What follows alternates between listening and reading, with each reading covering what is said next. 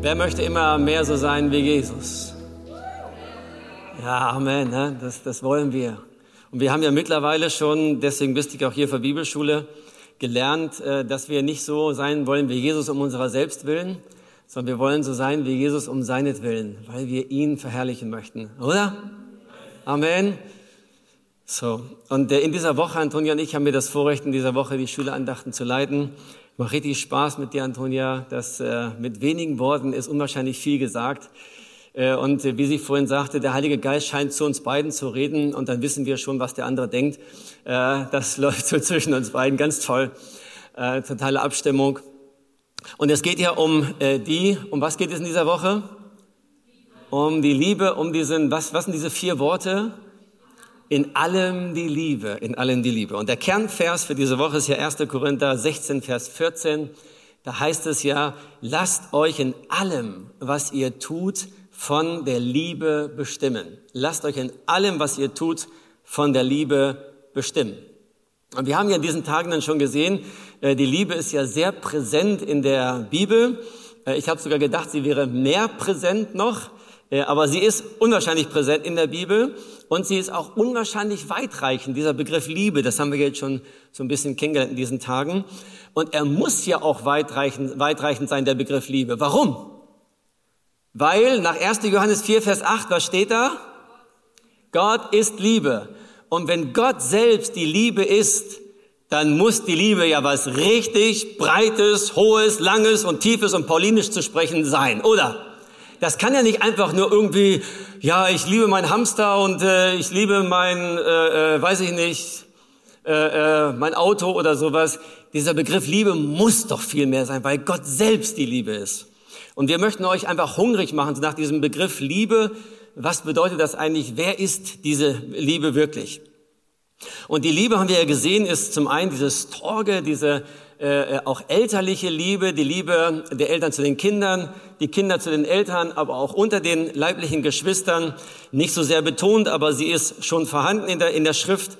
Ähm, und dann diese Filia, das war ja dann gestern, diese Freundesliebe, ähm, und äh, dazu wollte ich noch was ganz Bestimmtes sagen. Wusstet ihr, äh, dass Gott auch Filia liebt? Wer wusste das? Aha, eine Hand sehe ich, zwei, drei, schwach. Gott liebt auch Filia. Also manche denken, Gott liebt ja nur Agape. Gott liebt genauso auch Filia. Und das finden wir in Offenbarung 3, Vers 19. Offenbarung 3, Vers 19. Da heißt es in der neuen Genfer Übersetzung, so mache ich es mit allen, die ich Philia. So, und dann sagt Gott, ich decke auf, was bei ihnen verkehrt ist und weise sie zurecht. Darum mach Schluss mit deiner Gleichgültigkeit und kehre um. Was will Gott hiermit sagen, wenn Gott auch selbst Philia liebt? Weil die Philia-Liebe kommt ja auch genauso von Gott wie die andere, über die wir heute noch sprechen werden. Und wenn Gott Philia liebt, dann drückt er doch damit aus, hey, Freund, und weil ich dein Freund sein will oder bin und weil ich dich liebe als Freund, deswegen bin ich ehrlich mit dir. Ich sage dir ganz ehrlich, was ich sehe, weil ich dich viel lieb habe. Ist das nicht stark? Ja. So, und, und ich denke, Gott hat diese, diese Sehnsucht, er hat ja auch gesagt, Jesus hat gesagt, ich nenne euch nicht mehr Sklaven, ich nenne euch Freunde. Und wir dürfen das wissen. Ja, Gott liebt genauso auch Philia. So, und bei den Ehepaaren, da kommt ja noch ein anderer Aspekt der Liebe mit hinzu, den wir dann morgen kurz besprechen werden. Äh, wir wollen da nichts vom Unterricht von Mario vorgreifen, aber wir werden es trotzdem morgen erwähnen, um äh, auch diesen Aspekt der Liebe zu sehen. Ähm, so. Und diese Aspekte der Liebe, die ich bisher erwähnt habe, diese Storge, die Philia und auch die Eros, sie kommen von Gott. Amen. Ja, können wir da Amen zu sagen, sie kommen von Gott. Ja, von wem sonst? Sie kommen von Gott. Das heißt, sie sind perfekt gedacht, sie sind in sich eigentlich vollkommen von Gott gegeben worden. Ähm, und was daraus gemacht wurde, das ist noch eine andere Frage. Ja, aber in sich kommen sie von Gott. Und das Wort, welches aber eindeutig, besonders im Neuen Testament ja, äh, am meisten und fast ausschließlich für die Liebe Gottes benutzt wird, ist ja die Agape. Das ist dieser griechische Begriff Agape. Und ähm, Saulus Paulus in 1. Korinther 13, Vers 13, 1. Korinther 13, Vers 13, sagt er, nun aber bleibt Glaube, Hoffnung, Liebe. Und dann sagt er hier, die Mega, da steht da für das Wort Größte da, die Mega von ihnen ist die Agape.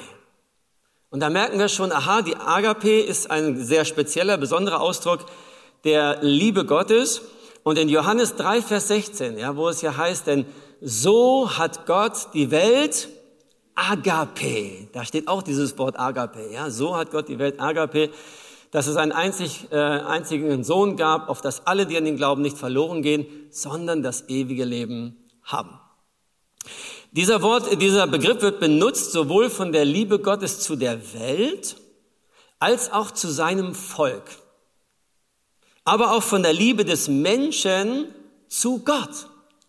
Finden wir auch den Ausdruck Agape. Ja, wenn es heißt, wir sollen den Herrn, unseren Gott lieben, von ganzem Herzen, ganzer Seele, ganzer Kraft, mit allem, was wir sind, dann ist das genau dieses Wort Agape. Es ist das Wort der Liebe Christi zu den Seinigen, so diese Braut-Bräutigam-Beziehung und bezieht sich auch auf den Einzelnen, also die Liebe Christi zu dem Einzelnen.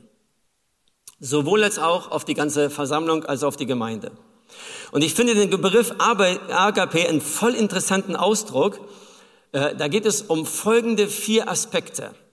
Folgende vier Aspekte, die sehr, eigentlich möchte ich mal sagen, charakteristisch sind für diesen Begriff Agape. Der erste Aspekt, und damit können wir jetzt eigentlich mal, wenn ich das jetzt erwähne, unsere Liebe mal hinterfragen. Wie ist denn meine Liebe? Ja, äh, lass uns das mal an diesen vier Aspekten mal messen. Ein Aspekt der Agape ist, dass sie willentlich ist. Es ist eine willentliche Entscheidung. Das heißt, es geht nicht darum, was ich fühle. Die Agape basiert nicht auf einem Gefühl. Die Agape basiert nicht auf der tollen Erfahrung, die ich bisher mit der Person gemacht habe. Und weil sie so toll ist, deswegen liebe ich sie. Hat damit nichts zu tun. Es hat nichts damit zu tun, dass die andere Person liebenswert ist. Es ist fast eigentlich mehr wie so eine Kopfentscheidung. Ich entscheide mich, sie zu lieben. Erster Aspekt der Agape. Und hat Gott uns nicht so geliebt? Hat Gott sich nicht entschieden? Waren wir liebenswert? In dem Sinne, waren wir so speziell, so, so toll gewesen, so gut drauf, so vorbildlich, dass Gott gesagt hat, Hammer, da kann ich nicht anders, den muss ich lieben. Ich glaube nicht. Also ich glaube, Gott hat es eher so gesehen, Okay, äh, wie, wie, das Volk, wie, wie Gott auch so das Volk Israel ja äh, aufzeigt, wie er das Volk Israel rausgeholt hat, wie ein Baby, was im Blut gelegen hat und was keiner haben wollte. Und Gott hat wirklich in seinem Erbarmen eine willentliche Entscheidung getroffen und hat gesagt, ich entscheide mich, dich zu lieben. Ist das nicht stark? So, stell dir vor, Jesus wäre kurz vor der Kreuzigung, äh, hätte er auf seine Gefühle geachtet im Garten Gethsemane und hätte den Gefühlen nachgegeben, dann würden wir hier heute nicht sitzen. Ja, er ist das Ding mit seinem Willen durchgegangen, also nicht mit seinem Willen, sondern mit dem Willen des Vaters, ja nicht mein Wille geschieht, sondern dein Wille. Aber er hat eine willentliche Entscheidung getroffen, auf den Willen des Vaters einzugehen und hat das Ding durchgezogen. Wer ist dankbar dafür? Uh, das ist Agape. Zweiter Punkt, die Agape ist selbstlos. Uh. Also nicht an sich selbst denkend, überhaupt nicht. Die Agape denkt nicht an sich selbst. Bringt mir das was? Was habe ich davon? Sie denkt auch nicht an das Böse des anderen, auch nicht das, was mir die Person angetan hat. Sie ist einfach nach 1. Korinther 13, dieser Vers, den man, je mehr man in eine Person des anderen Geschlechts besonders verliebt ist, immer mehr liebt und lieben lernt, äh, diese besonderen Verse. Äh, und die werden auf einmal ganz romantisch, auch diese Verse auf einmal, die man vorher gar nicht beachtet hat. Es geht hier um diese Langmut. Ja, diese Selbstlosigkeit drückt sich aus in Langmut, in Güte.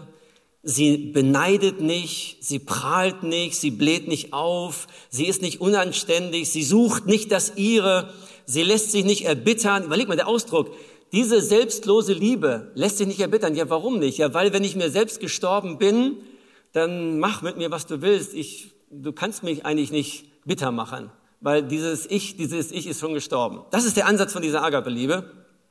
Sie freut sich nicht über Ungerechtigkeit, sie rechnet das Böse nicht zu, sie freut sich aber an der Wahrheit, sie erträgt alles, sie glaubt alles, sie hofft alles und sie erduldet alles. wenn wir jetzt so unsere Liebe mal so messen, kommen wir daran an diese Selbstlosigkeit in unserer Liebe? Ich vermute mal nicht ganz. Hat Jesus uns so geliebt? Ja, völlig selbstlos, nicht um deiner Leistung willen hat er dich geliebt. Ähm, was du tust oder wie sehr du dem System dienst, wie sehr du ihm dienen kannst, ja, den muss ich jetzt lieben, weil der bedienbar sein für mein Reich Gottes oder so. Überhaupt nicht. Gar nicht daran denkend. Liebt Jesus uns heute noch so? Ja, er liebt dich heute noch wirklich in dieser Selbstlosigkeit. Drittens, die Agape sieht das Gegenüber, und das finde ich einen ganz wichtigen Punkt, die Agape sieht das Gegenüber als Person, nicht als Mittel zum Zweck. Das heißt, als praktisches Beispiel, ein junges Mädchen, ich liebe jetzt nicht meine Frau, weil wenn ich sie gut liebe, sie mir besser kocht äh, oder sie mit mehr Freude das Haus sauber macht oder oder mich mit mehr Liebe empfängt oder noch lieber meine Hemden bügelt oder sowas. So eine, so eine, so eine Mittel zum Zweckbeziehung. Ja, ich liebe sie, weil da kommt ja schließlich was bei raus. Und damit das rauskommt, äh, damit die Ernte auch stimmt, muss ich ja gut sehen. Also sehe ich jetzt mit dem Ziel, dass ich eine gute Ernte habe. Ja. Sondern die wahre Agape sieht das Gegenüber als eine Person so, wie sie ist und liebt sie. Ist das nicht stark? Völlig egal von den Stärken des anderen, völlig egal, was die Schwächen des anderen sind, völlig egal, ob er in meinem Team vielleicht mir momentan mehr Probleme bereitet, als eine Hilfe zu sein scheint, völlig egal. Die Agape liebt die Person einfach so, wie sie ist und drückt ihr das aus, so wie du bist, auch wenn du dich nicht mehr ändern würdest, liebe ich dich. Wo, da frage ich mich schon, wie ist das mit meiner Liebe? Und viertens, da, das ist jetzt das i-Tüpfelchen, die Agape ist eine sich völlig selbst aufopfernde Liebe bis zur Bereitschaft, das eigene Leben für den anderen zu geben, auch wenn er es nicht verdient hat. Und da kommt dann diese Feindesliebe mit rein. Ich sage dir, ich menschlich kann so nicht lieben. Ich will nicht sagen, ich habe schon komplett aufgegeben, aber ich glaube, je älter man wird, desto mehr fängt man an aufzugeben, äh, so menschlich zu lieben. Man schafft es einfach nicht. Aber wer möchte denn so geliebt sein? Wer möchte so mit äh, von jemandem willentlich, selbstlos, dich als Person sehend und sich völlig aufopfern? Wer möchte so geliebt sein? Oder nicht? Wir sind ja alle so geliebt. Jesus hat uns ja so geliebt. Und wir wünschen uns auch, dass unser Nächster uns auch so liebt, oder? Unser Zimmernachbar, ne? guck ihm mal in die Augen und sagt, eigentlich, wenn ich ganz ehrlich bin, wünschte ich mir, du würdest mich so lieben. Ja, wenn ich ganz ehrlich bin, habe ich dir noch nie gesagt, aber jetzt sage ich es dir mal, wenn ich ganz ehrlich bin, eigentlich wünschte ich mir, du würdest mich so lieben. Ich weiß ja, dass ich dich nicht so liebe, aber wenn ich wünschte mir, du würdest mich so lieben. Ja. Jetzt haben wir nur ein Problem. Jetzt wird dein Nachbar dich angucken und sagen, ey, du erwartest was von mir, was ich gar nicht kann. Wer sagt Amen dazu? Amen. Ja, das, das kann ich gar nicht. Ja, guck mich nicht so an, ich kann das nicht. So, diese Erwarte doch nicht was von mir, was ich gar nicht kann. Ja, kannst du es denn? Und wenn dein Nachbar ehrlich ist, sagt er zu dir, nee, ich auch nicht. Sitzen wir jetzt irgendwie alle im selben Topf hier? Ja, alle können wir das irgendwie nicht. Also sollten wir vielleicht aufgeben, von dem anderen zu erwarten, was er gar nicht kann. Und vielleicht auch so realistisch sein, zuzugeben, ich kann das auch nicht. Anstatt immer wieder jeden Morgen die Ärmel hochzukrempeln und zu sagen, heute versuche ich mal meine Zimmernachbarin, die nicht aufräumt oder die Tassen immer stehen lässt, zu lieben. Herr, schenk mir Erbarmen, hab Erbarmen, ich will sie lieben. Und immer wieder Ärmel hoch, wir schaffen das schon. Können wir von Natur aus, so wie wir sind, können wir von Natur aus agape-mäßig lieben? Wer hat Ja gesagt? können wir nicht. Wir können nicht agape-mäßig lieben, so dass Gott wirklich verherrlicht wird und dass es nicht aus eigener, Strengung, äh, aus eigener Anstrengung heraus wäre. Ja, das, äh, das geht nicht. Wir können als Eltern unsere Kinder lieben, aber das ist immer fehlerhaft. kann ich einfach nur Amen zu sagen. Spätestens, wenn meine Kinder hier sitzen würden, die würden sogar dreimal Amen sagen. Und ich weiß das. Schön, wenn du Kinder hast, die dann, wenn sie 18 sind, äh, so vernünftig und äh, Einblick bekommen äh, und sagen, Papa, ich vergebe dir. Das ist schon mal ganz Hammer, das ist toll. So. Wir als Kinder können wir unsere Eltern perfekt lieben? Nein, das ist auch mit Fehlern behaftet. Können Ehepartner sich fehlerlos lieben? Nein, können sie auch nicht. Gibt es eine Intimität, die einfach perfekt ist, ohne dass die Agape damit drin ist? Nein, gibt es auch nicht. Äh, können wir uns untereinander lieben hier, ohne dass Gott uns die Agape schenkt? Nein, können wir nicht. Können wir unseren Nächsten lieben, so wie Gott es wirklich will? Nein, können wir nicht. Können wir unsere Feinde lieben, so wie Gott es möchte? Nein, können wir auch nicht. Und jetzt kommt heute Morgen die Hammerbotschaft. Jetzt kommt heute Morgen die Hammerbotschaft. Wenn du das, was ich jetzt sage, wenn, wenn, ich da, wenn du das, was ich jetzt sage, wenn du das kapierst, wenn du das im Geist aufnehmen kannst und wenn du dazu wirklich Amen sagen kannst und sagst, das ist es, das ist der Schlüssel. Wenn du das, was ich jetzt sage, wirklich als Schlüssel siehst und sagst, das ist der Schlüssel, den nehme ich jetzt. Ich sage dir, das wird dein Leben revolutionieren. Bei mir ist es dabei, es zu revolutionieren. Das ist ja auch ein Prozess, das gebe ich dazu. Aber es wird dein Leben revolutionieren. Es wird dich auf eine ganz andere Ebene der Identität bringen, die Gott dir gegeben hat. Wollt das wissen? Ist natürlich nicht von mir, habe ja nicht ich erfunden. Das hat Gott äh, durch den Heiligen Geist dem Paulus äh, gegeben in Römer 5, Vers 5, was steht da? Die Hoffnung aber lässt nicht zustanden, zustanden werden, denn die Agape Gottes, die Liebe Gottes ist ausgegossen in eure Herzen durch den Heiligen Geist. Was ist die Agape Gottes?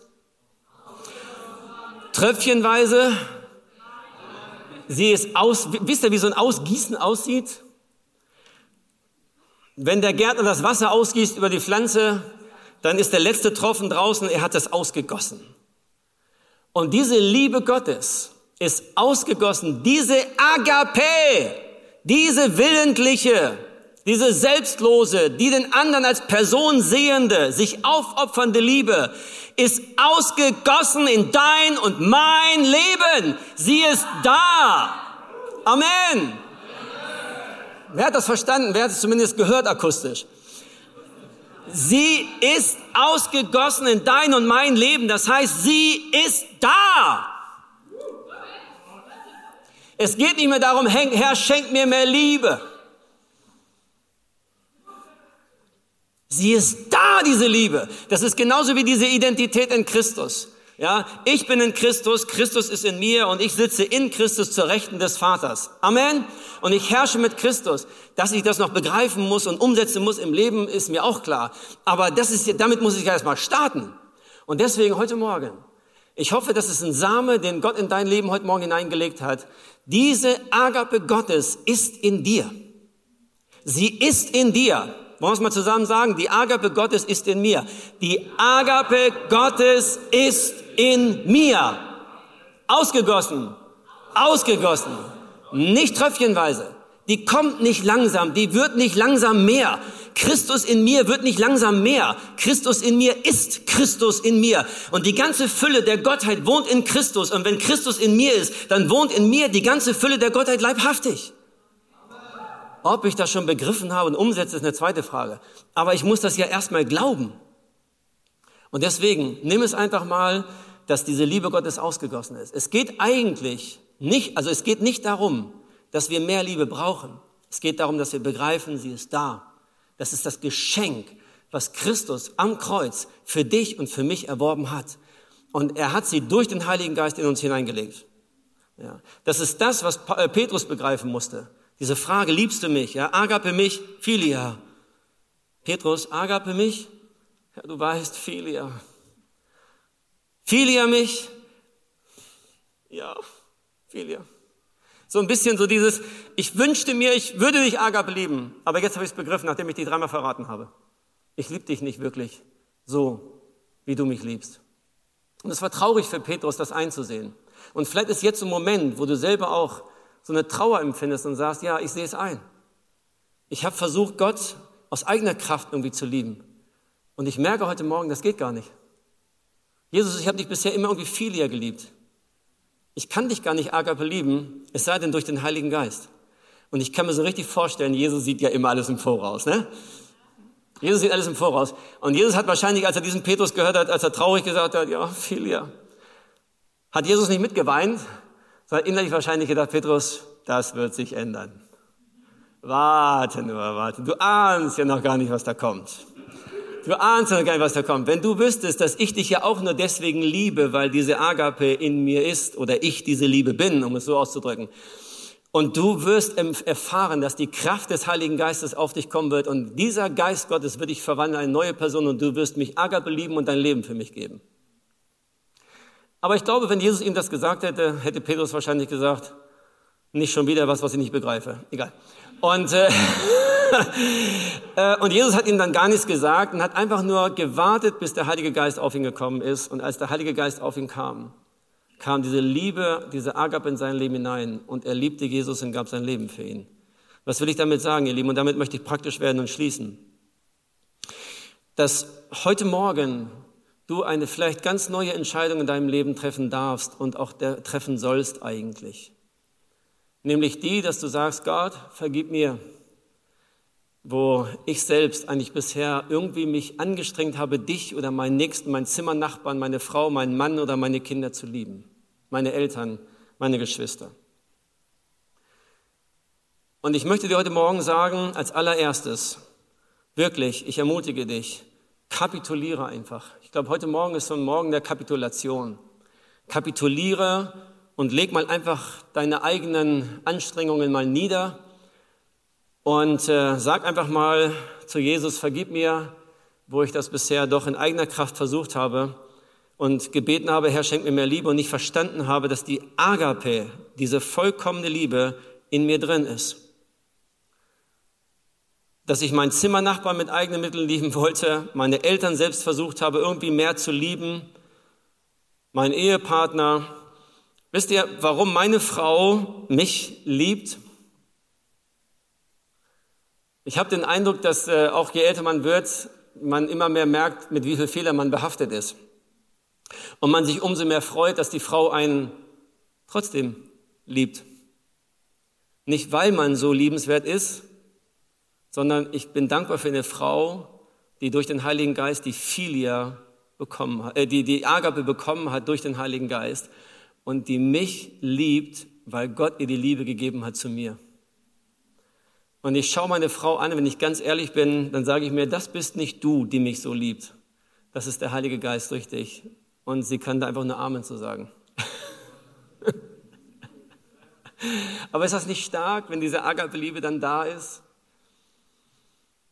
Sag doch zu Jesus, zweiter Punkt, ganz praktisch. Also erstens, kapituliere einfach heute Morgen. Zweitens, sag doch zu Jesus, okay, ab heute will ich diese Agape des Heiligen Geistes meine ganzen Beziehungen durchtränken lassen. Ich will mich öffnen für diesen Heiligen Geist, für diese Liebe des Heiligen Geistes. Und er soll durch mich Agape lieben. Und ich bin der vollen Überzeugung, dass wenn wir den Heiligen Geist übernehmen lassen, du wirst auf einmal merken, dass eine ganz göttliche Eigenschaft in deine Beziehungen hineinkommt. Du bist auf einmal anders, du liebst auf einmal göttlich und du merkst, das bist gar nicht du. Wer wünscht sich das? Das ist das Geschenk des Heiligen Geistes, ihr Leben. Das ist das Geschenk, das wir Charismatiker und Pfingstler haben. Halleluja. Ich habe ja Mitleid mit allen, die den Heiligen Geist so noch nicht erfahren haben. Es ist einfach unmöglich, so zu lieben. Und drittens, räume die Hindernisse aus dem Weg. Wir wollen gleich zusammen äh, eine kurze Gebetszeit noch haben. Und äh, räume die Hindernisse aus dem Weg. Ich denke, das ist der Punkt. Es geht nicht darum, Herr, schenk mir mehr Liebe. Es geht darum, was sind die Hindernisse, zum Beispiel mangelnde Vergebung. Du kannst hundertmal beten, Herr, schenk mir mehr Liebe, wenn du nicht bereit bist zu vergeben. Es ist deine Entscheidung zu vergeben und wenn du vergibst, dann wird der Heilige Geist übernehmen und die Liebe ausgießen und du wirst deinen Nächsten wirklich wieder lieben können. Vielleicht ist es Egoismus bei dir, es kann Desinteresse sein, dass du dich nie wirklich für die andere Person interessiert hast, es kann auch einfach Faulheit sein, dass du dich nie mal einfach dir die Zeit genommen hast, dich mit dem anderen mal hinzusetzen und zu sagen, hey, erzähl mal, wer bist du eigentlich? Und wir merken, am Ende ist es das Wegnehmen der Hindernisse, ein Horchen auf den Heiligen Geist. Und du merkst auf einmal, die Liebe fließt und sie ist göttlich. Und du staunst selber und sagst, hätte ich nicht gedacht, dass ich die Person so lieben kann. Ja, ich fand das stark, wie Celine auch äh, gestern sagte, wie sie ihren eigenen Bruder plötzlich so in den Arm genommen hat und auf einmal gemerkt hat, wow, das war doch vorher nicht möglich gewesen. Das war eine Entscheidung gewesen, die durch den Heiligen Geist möglich wurde. Es war ein Impuls des Heiligen Geistes, auch zu ihrer geistlichen Schwester, ich total stark, äh, äh, zu ihrer geistlichen Schwester. Ja, dieser, dieser Impuls, so ich, ich, ich, ich, ich, ich kann sie lieben und ich werde sie lieben und auf sie zugegangen ist. Ich und mein Vater ist das gleiche Ding einfach. Es war ein, ein Wirken des Heiligen Geistes, der einfach, wo der Geist Gott ist, mir eine Liebe zu meinem Vater gegeben hat nach vielen, vielen Jahren. Ich war schon erwachsen und auf einmal ist was aufgebrochen, was menschlich unmöglich gewesen ist. Und auf einmal konnte ich meinen Vater wirklich lieben. Das hat der Heilige Geist gemacht. Vielleicht schreibst du mal eine schöne Karte, schreibst ein Mail an eine Person, machst ein konkretes Geschenk für diese Person oder ein konkreter Anruf mal einfach, wo du merkst, jetzt ist der Moment da.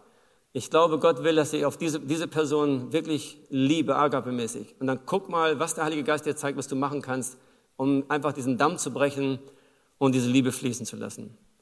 Und dann schau einfach mal heute Morgen jetzt, wenn wir zusammen beten wollen, schau doch einfach mal Jesus in die Augen. So einfach, oder schließ deine Augen und schau Jesus mal so in die Augen. Und dann sagst du Jesus einfach mal, Jesus, ja, du hast mir diese Liebe einfach gegeben zu dir. Die Liebe ist in mir, diese echte Agape, diese Bereitschaft, dich wirklich zu lieben um deiner selbst willen, nicht um dessen willen, was du tust, sondern um deiner selbst willen. Und diese Liebe, die sich aufopfert, die sich hingibt, die bereit ist sogar sein Leben zu geben, diese Liebe hast du mir gegeben und mit dieser Liebe, mit dieser Liebe des Geistes, mit dieser Liebe will ich dich lieben. Und mit nichts weniger, alles, aber nicht in eigener Kraft, sondern in deiner Kraft.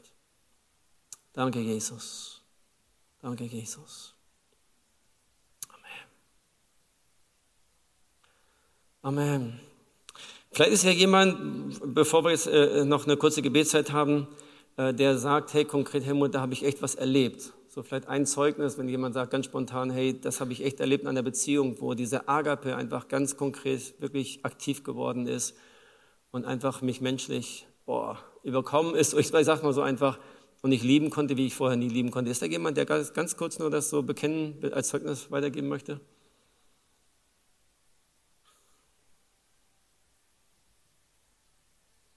Ja, dann lass uns beten, okay? Weil ich glaube, das ist das, was Gott möchte für uns alle. Und das ist eine ganz andere Dimension des, des Zusammenlebens und, und auch der Liebe zu Gott, wenn es der Heilige Geist in uns macht und nicht ich.